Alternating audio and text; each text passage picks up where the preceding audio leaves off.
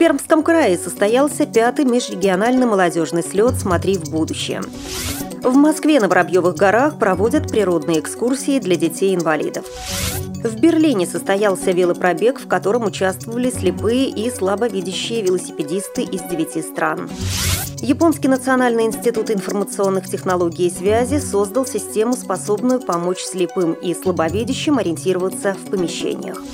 Далее об этом подробно в студии Наталья Гамаюнова. Здравствуйте.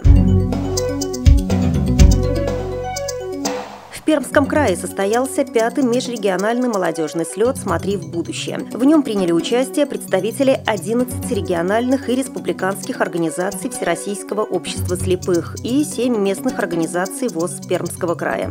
Состоялись дискуссии на темы проблемы образования, новые технологии трудоустройства и правовое просвещение и правозащитная деятельность. В ходе слета организованы психологические тренинги, деловые и интеллектуальные игры, а также вечер знакомства. Юные москвичи с ограниченными физическими возможностями станут участниками экотерапевтических экскурсий по заказнику Воробьевы горы. Экскурсии проводятся в рамках программы «Мосты в природу» при финансовой поддержке Департамента социальной защиты населения Москвы. Региональный благотворительный общественный фонд «Качество жизни» приготовил несколько десятков экскурсионных маршрутов, каждый из которых насыщен коррекционно-развивающими играми на основе методов экотерапии с учетом особых потребностей этих детей для развития у них слуха, зрения, обоняния и познавательных способностей. В игре «Слушай песню дерева» прикосновения к коре оставляют в ладонях ребят тактильную память, а закрепить информацию помогают специальные стенды, где тексты продублированы азбукой Брайля.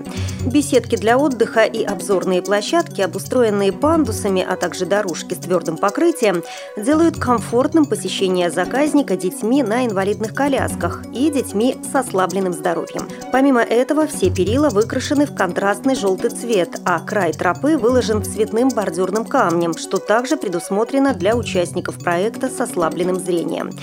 Экотерапевтические экскурсии по заказнику Воробьевы горы продлятся до сентября.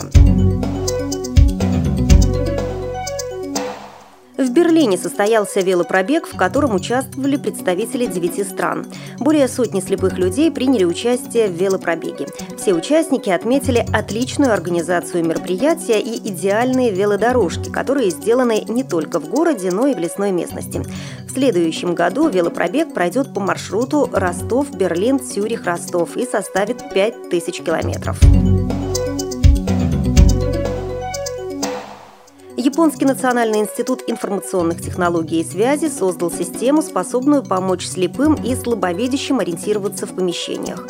Разработка удобна тем, что нет необходимости в предварительном указании расположения окружающих объектов. В скором будущем система научится распознавать форму и тип препятствия на пути. В настоящее время уже существует система подобного рода, но отличие этой состоит в том, что она работает в помещениях, где недоступна спутниковая навигация. Системе уже присматриваются торговые сети, которые видят в ней возможность расширения количества своих покупателей.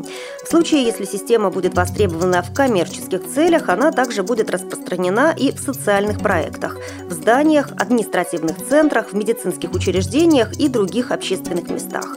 Подобные системы могут также использоваться в качестве гида по незнакомой территории. Вы слушали информационный выпуск.